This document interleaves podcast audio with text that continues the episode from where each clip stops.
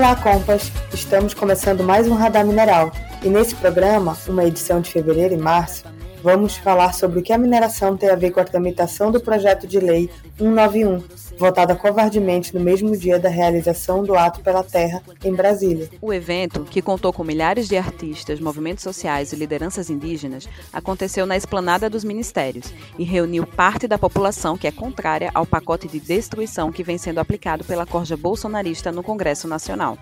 A gente vai falar também sobre o que isso tudo tem a ver com a guerra da Rússia contra a Ucrânia. Eu me chamo Raquel. E eu, Ananda. E esse é o Radar Mineral, o podcast do Movimento pela Soberania Popular na Mineração, o MAN.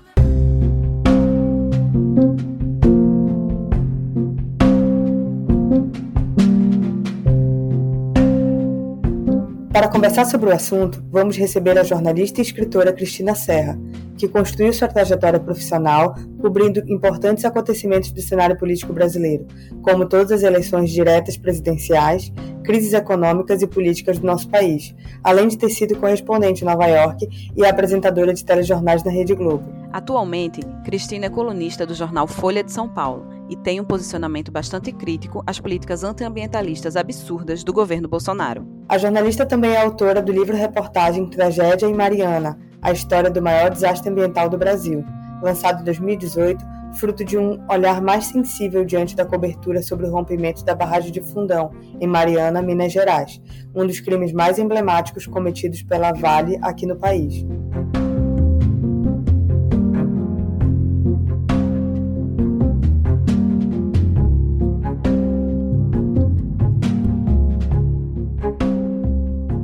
Cristina, no teu site, que traz um compilado dos teus trabalhos jornalísticos, tem dizendo que a cobertura do crime de Mariana mudou tua vida pessoal e profissional.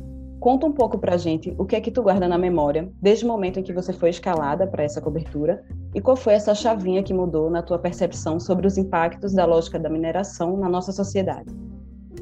Bom, meninas, em primeiro lugar, obrigada pelo convite para conversar aqui com vocês sobre esse assunto que realmente, como você falou, mudou minha vida. Eu era repórter ainda da TV Globo na época e fui cobrir, fui escalada para cobrir esse assunto. Quando eu cheguei lá em Mariana e vi o que a lama tinha feito em Bento Rodrigues e em Paracatu de Baixo, que foram os dois povoados imediatamente destruídos pela lama, eu fiquei muito chocada com aquilo. Eu já cobri outros desastres, né, desastres naturais, mas que também têm a participação ali da mão humana agravando as consequências dos desastres naturais, como a gente viu agora recentemente em Petrópolis, né? Mas é, aquele caso realmente, aquela situação e o que eu vi era de uma magnitude tal, foi uma coisa que me chocou tanto que eu disse, bom, é, eu primeiro como repórter eu voltei várias vezes, né? Porque você tem que explicar o que, que causa aquilo ali. Na época, inclusive, a empresa, a Samarco, é, tentou passar para a imprensa uma versão de que a, a, ruptura da barragem tinha sido provocada por tremores de terra naquele dia, mas logo na cobertura nós percebemos que havia outras causas que deviam ser investigadas e que havia responsabilidades da empresa naquele desastre. É, e, e, de fato, é, os tremores foram registrados, mas todos os especialistas no assunto dizem, isso ficou comprovado, inclusive por uma investigação contratada pela própria Samarco, com especialistas, um painel de especialistas independentes, que os tremores não tinham força suficiente para provocar aquele desastre e que aquilo aconteceu em função de uma série de medidas que a empresa deixou de tomar com relação à segurança da barragem. À medida que eu fui na cobertura percebendo isso, eu falei: aqui tem uma história muito maior né, do que a gente é, é, percebeu naquele primeiro momento. E aí eu continuei a cobertura na televisão, inclusive entrando nessa fase da investigação, apontando as responsabilidades da empresa, e eu vi que as consequências do ponto de vista humano, socioeconômico, socioambiental, é, novamente, é, são ainda hoje, porque as consequências estão aí, ainda hoje, seis anos depois, são de uma magnitude tal que eu disse, disse para mim mesma, isso aqui, esse desastre precisa ser documentado num livro, né? Ele não cabe no jornalismo no jornalismo do dia a dia, porque o meu livro é jornalismo, é um livro reportagem, né? mas que me permitiu fazer uma investigação muito mais ampla e documentar essas consequências de uma maneira muito mais ampla. E nesse processo todo, realmente, foi como, você disse, eu virei a chave e disse: é isso que eu quero fazer, me dedicar exclusivamente à causa ambiental, né, e aprofundar e aprofundar as investigações né, desses desastres ambientais que todos ali têm a mão do homem, né? É, as empresas em geral têm responsabilidade, como tragicamente isso, mais uma vez, foi comprovado no desastre de Brumadinho em 2019. Então é por isso que eu me dediquei, passei a me dedicar a essa causa. Cristina, nós do coletivo de comunicação do MAN acompanhamos muito teus artigos e a gente queria aproveitar essa tua trajetória setorizada em meio ambiente, principalmente por ser da por ser amazônida, que eu também sou, para explicar um pouco sobre a atuação do governo Bolsonaro nas pautas que beneficiam os interesses das mineradoras aqui no Brasil. Que bom, somos amazônidas. Eu sou de Belém, você é de eu, onde? Eu sou de Belém também. Ah, ah, que legal. Então tá aqui a bancada do tacacá, do tucupi, do açaí. que legal. É, olha, esse governo, o governo Bolsonaro, ele tem uma marca muito forte. Bom, ele é um governo de extrema direita, de atuação violenta em vários níveis e o, o, basta a gente resumir isso que eu estou falando na maneira como esse governo tratou a pandemia, né, com 650 mil mortos, já ultrapassamos esse número, né? Então, a marca da violência desse governo de extrema direita é, fica mais do que evidente na pandemia. Agora, outra marca muito importante, muito profunda desse, desse governo é a agenda antiambiental e a agenda anti-indígena. Né? Desde o primeiro dia, um dos primeiros atos do governo, em 1 de janeiro de 2019, quando Bolsonaro tomou posse, foi uma série de medidas contra os povos indígenas. Né? A base de sustentação dele no governo expressa isso, a, a base de sustentação do governo dele no Congresso. Né?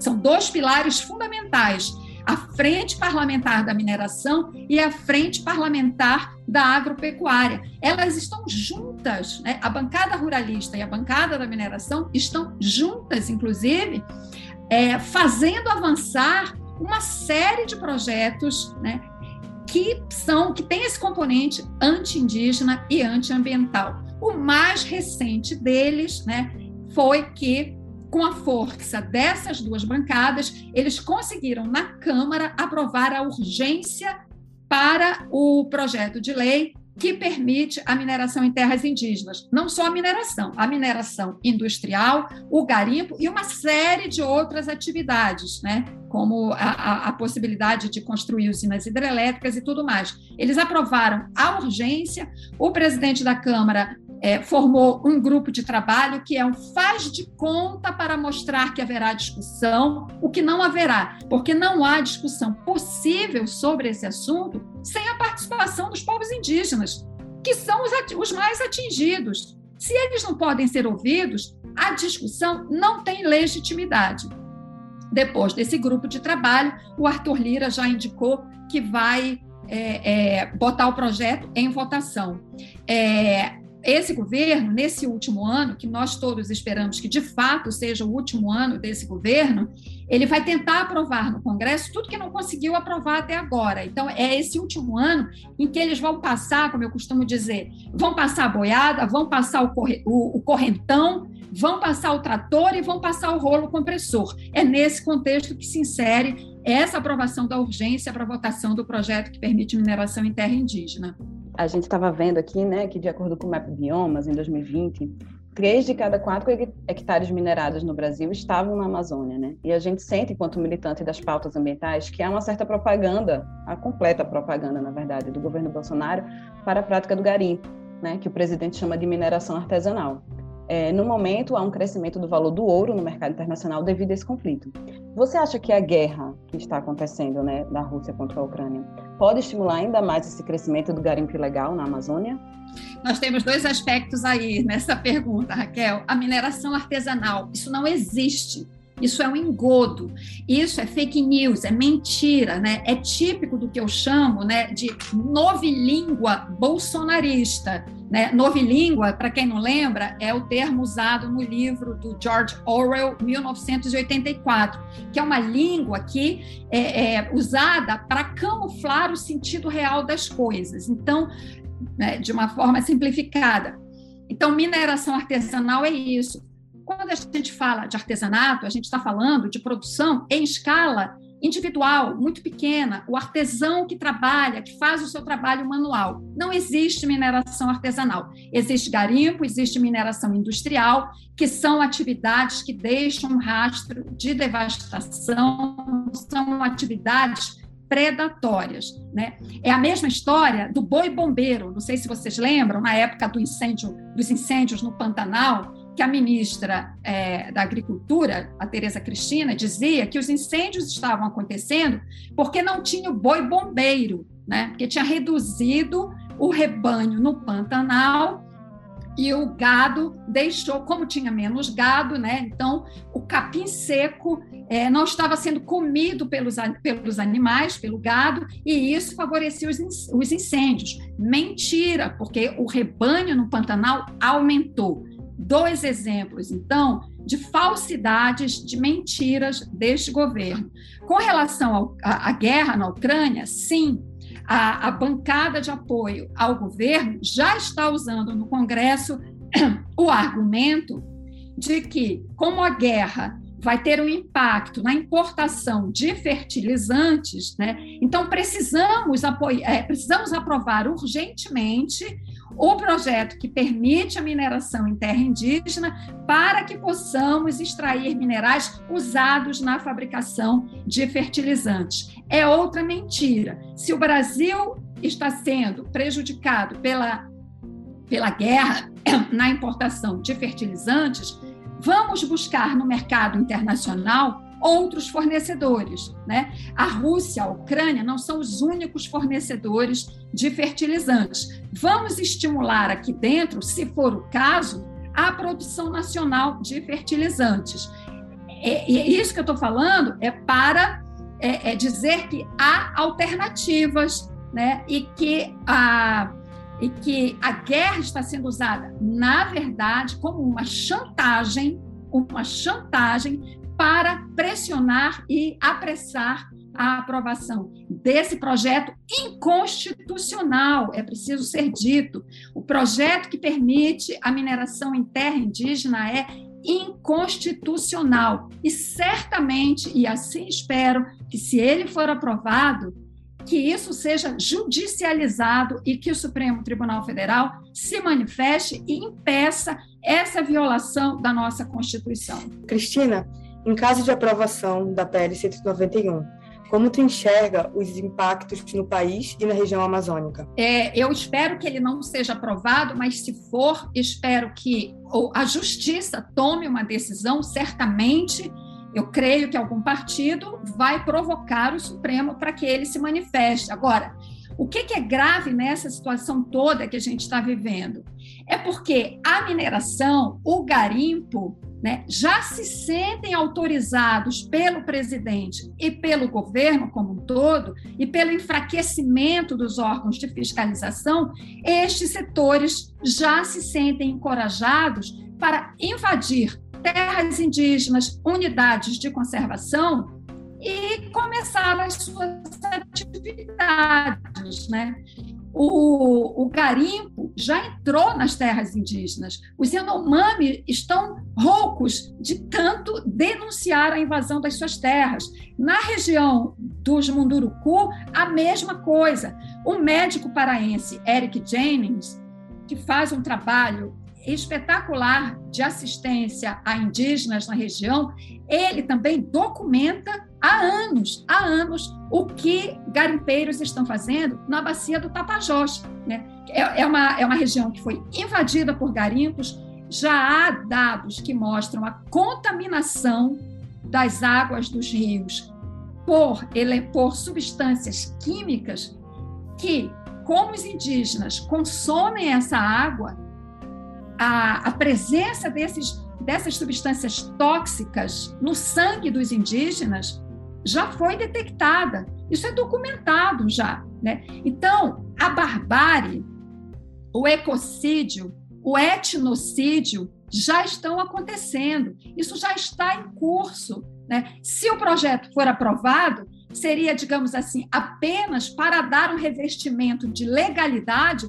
aos crimes que estão sendo praticados neste momento nas terras indígenas e, e, e na Amazônia, né? e nas bacias mais importantes do Brasil. Né? Então, é disso que nós estamos falando. O crime já está adiantado, ele já se adiantou à legislação ou à proposta de legislação.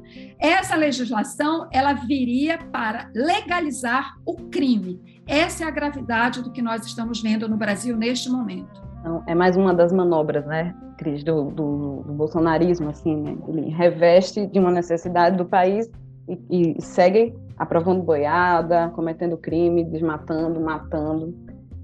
Então a gente agradece muito pela tua colaboração. Esperamos contar contigo em outras oportunidades. Vocês podem contar comigo sempre. Foi um prazer estar aqui falando com vocês. E eu acho que, como eu disse, é, nesse ano o governo vai tentar realmente passar a boiada de tudo que ele não conseguiu aprovar e a gente precisa resistir e juntar as nossas vozes. Muito obrigada.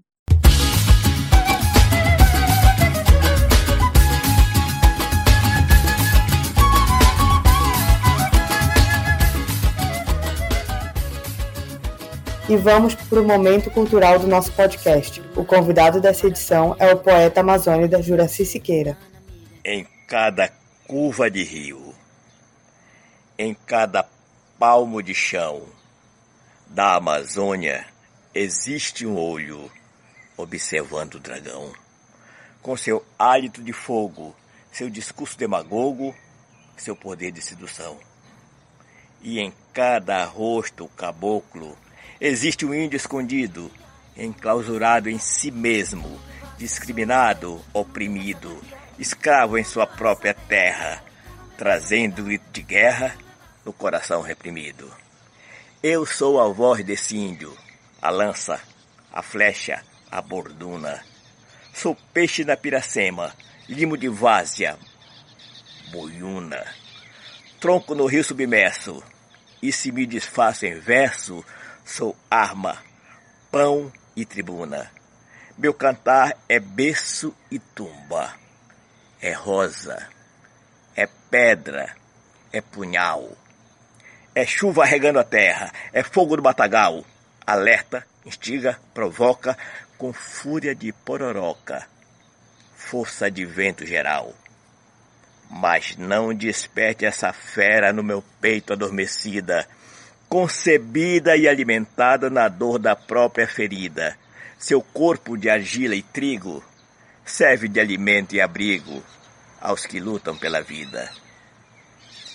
Canto as glórias do meu povo e as dores desta nação.